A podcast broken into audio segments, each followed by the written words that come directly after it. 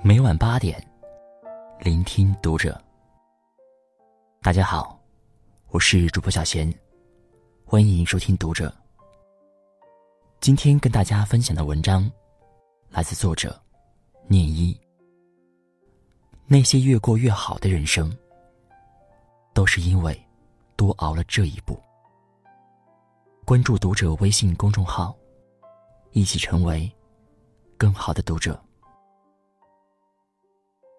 年前，因为感觉到体质大不如前，下定决心要开始运动的我，终于把一次也没有使用过的健身卡翻了出来。我给自己设定的前期目标是：坚持每天慢跑三十分钟。但是很快，我就发现理想和现实根本是两回事。每次最多跑到十五分钟，我就开始喘到上气不接下气。感觉再多跑一分钟，就有可能直接晕倒，完全无法再坚持下去。几次下来，好不容易建立起来的健身决心就又动摇了。特别是当看到其他会员似乎轻轻松松的就能跑上个把小时的时候，那种感觉真是沮丧极了。是教练发现了我的窘境，教练提醒我。每个人体其实都有他生理上的惰性，特别是在跑步或者做其他的耐力运动的时候，都会出现一个特别疲劳，并且看似不可超越的阶段。专业上把它称之为临界点。临界点出现后，只要你能凭毅力再多跑一会儿，就会发现，那种无法呼吸的不适感正在慢慢减轻。他拍了拍我的肩膀。你看别人很厉害，其实他们也都是这样：十分钟、二十分钟、三十分钟，一步步跨过临界点，坚持下来的。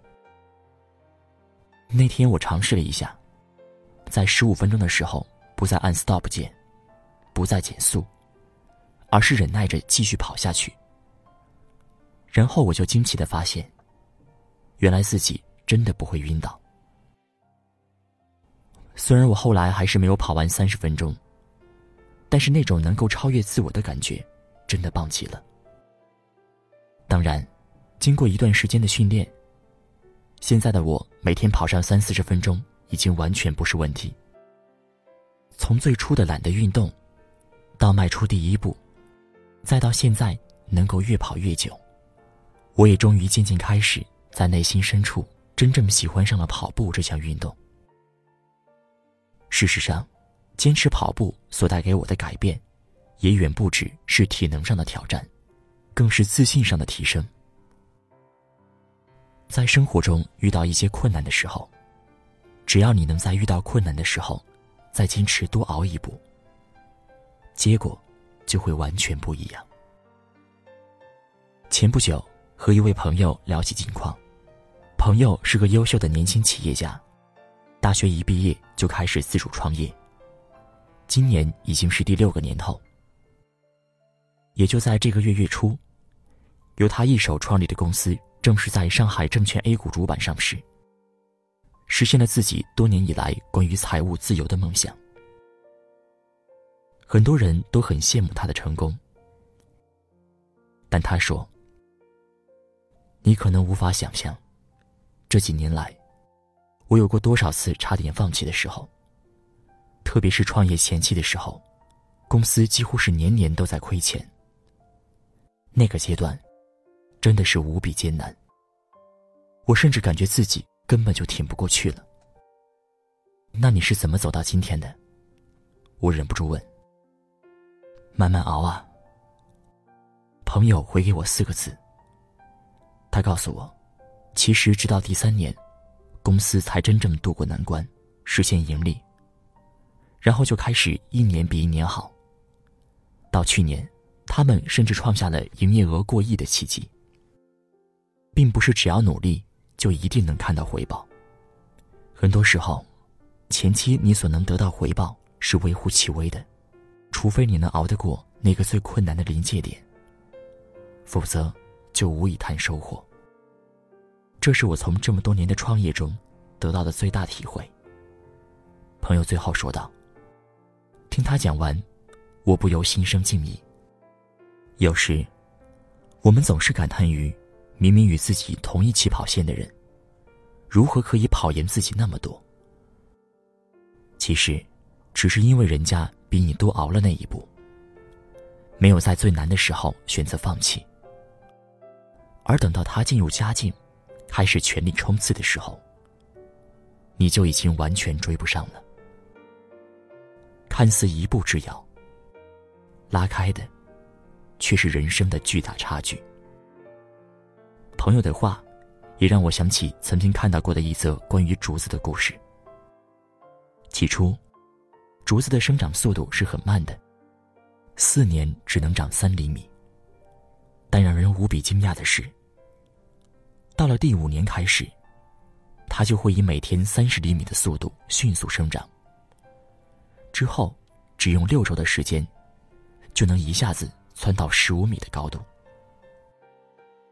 但如果你挖开土壤去看，就会发现，在前面的四年里，竹子之所以生长缓慢，是因为它要把自己的根牢牢扎住，直到让自己有足够的养分，通过三厘米的考验。大到创业，小到跑步。人生中任何目标的完成，其实都像这竹子的生长。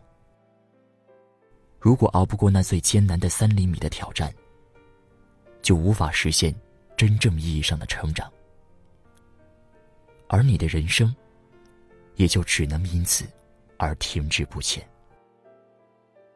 事实上，每个人在一开始的时候，一定都有自己的追求和目标，但到头来，能坚持把它变成现实的人，却并不多。为什么呢？原因也很简单。因为如果要坚持走完全程，就意味着你必须要咬紧牙关，拖着疲惫的双腿向前奔跑。意味着你要熬过巨大的痛苦和考验。坚持熬过去，我们需要经受更多的痛苦。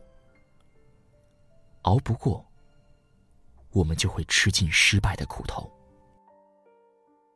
不同的选择，决定的是不同的命运。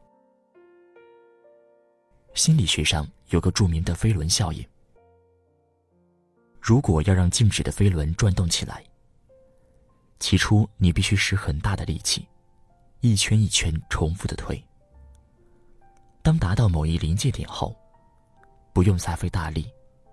飞轮依旧会快速转动，只要偶尔稍加助力，就能让它不停转动。人生也是如此。开始时的拓展和积累，无疑是无比艰难的。然而，也唯有如此，你之后的人生才会变得越来越容易。天空黑暗到一定程度，星辰。就会熠熠生辉。这是查尔斯·比亚德说过的一句话，我一直很喜欢。是啊，没有光照的路很难走，总是免不了要跌跌撞撞一身伤。可是你不必害怕，满天的繁星即将亮起，它们闪闪发光，美丽璀璨，却只属于。那些经历过暗夜的人，所以，无论何时，感到辛苦的时候，请慢慢来，别急着放弃。你需要做的是，再走一步，再坚持一下。你要相信，现在所有吃过的苦，以后都会变成。笑着说出来的资本。